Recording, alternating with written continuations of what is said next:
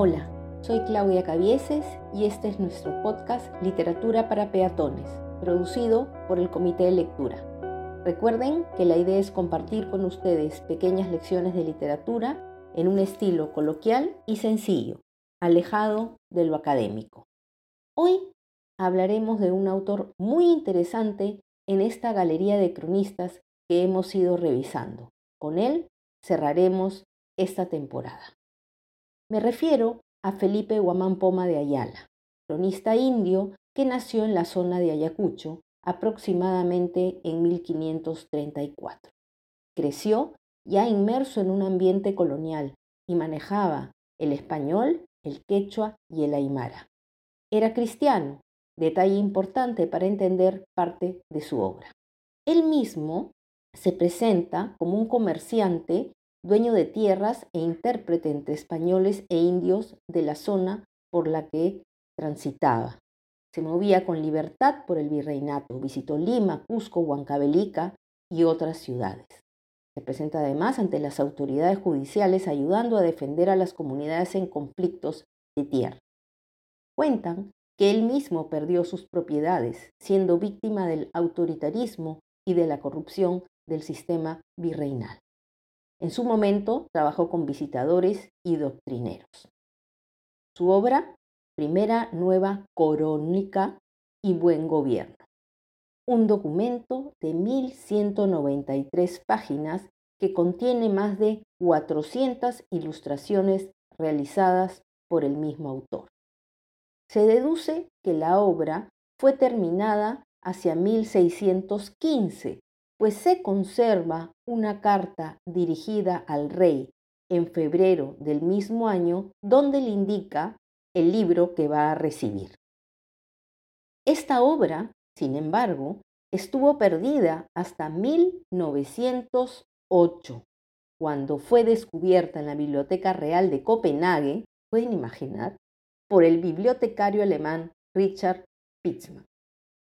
Hay muchas personas, muchos investigadores que a partir de ese momento dedicaron gran parte de su tiempo y su vida a la investigación de este texto que tanto llamó la atención. Si bien la obra tenía por objetivo terminar en las manos del rey Felipe III, por misterios de la vida al parecer, fue adquirida por un diplomático danés afincado en Madrid en el siglo XVII y al parecer terminó en el lugar que la encontraron. Algunos estudiosos afirman que la importancia de este documento que ese documento guardaba era que servía como fundamento para los enemigos de la corona española y así afirmar una vez más que los métodos de colonización de las Indias eran abusivos y criminales. ¿Cuál es el contenido? ¿Cuál es eh, su finalidad concreta? Pues pedirle al rey una reforma, un cambio en el sistema administrativo y poder preservar al pueblo indígena, agregando a ello una preocupación personal. La raza está desapareciendo como consecuencia de la explotación, las enfermedades y otros crímenes. Todo lo que había antes de la llegada de los españoles está desapareciendo y hay que salvarlo.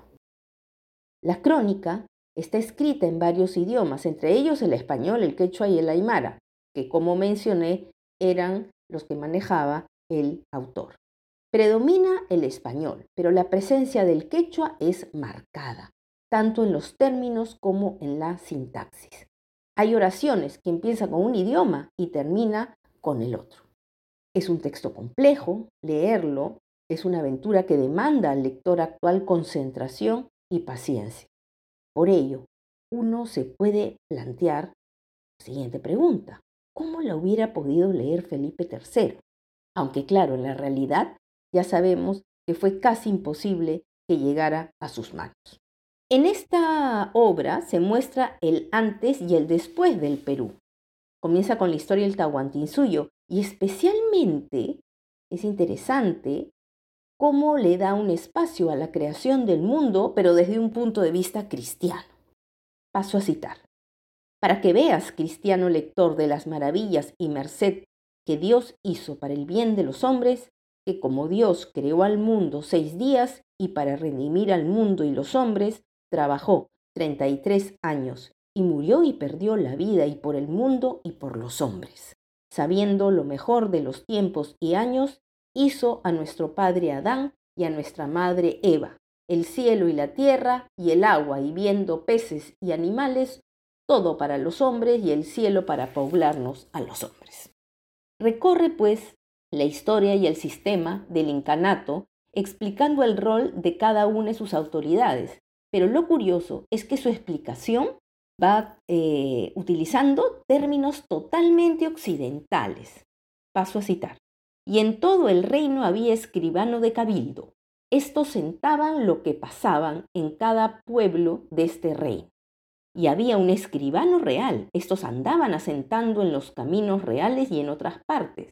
Y había escribanos nombrados. Estos dichos escribanos lo llevaban los jueces y alcaldes de las provincias para que diera fe y asiente por quipo y cuenta y razón.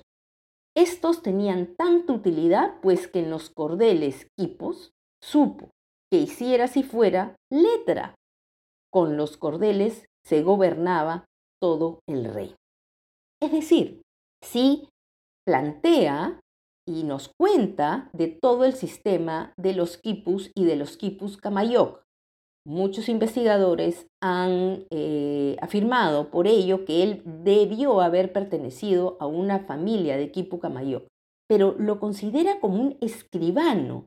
Y a su vez plantea esta pregunta. Imagínense ustedes lo que se hubiera registrado si este eh, funcionario hubiera sabido escribir. Luego nos entrega una variada muestra de lo que supuso la administración virreinal y se pone en relieve lo que él observa y siente como muchos. Los dibujos, por cierto, enriquecen el discurso. Se detiene en mostrar el autoritarismo y la corrupción en la que se vivía. Y ojo, no solo los funcionarios civiles o militares, sino también de los eclesiásticos.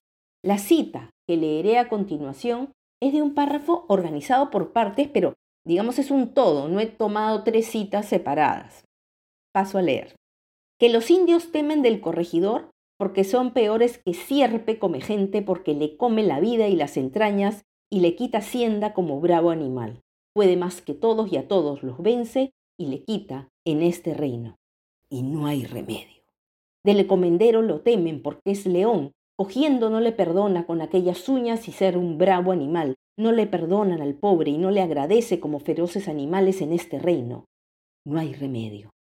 Del padre de la doctrina le temen los indios porque son mañosos y zorros, pero licenciados que saben más que los zorros en cogerle y seguirle y robarle sus haciendas y mujeres e hijas como mañosos, letrados, bachilleres. Por eso es que se llaman letrados.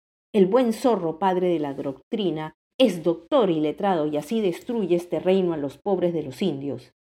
Y no hay remedio.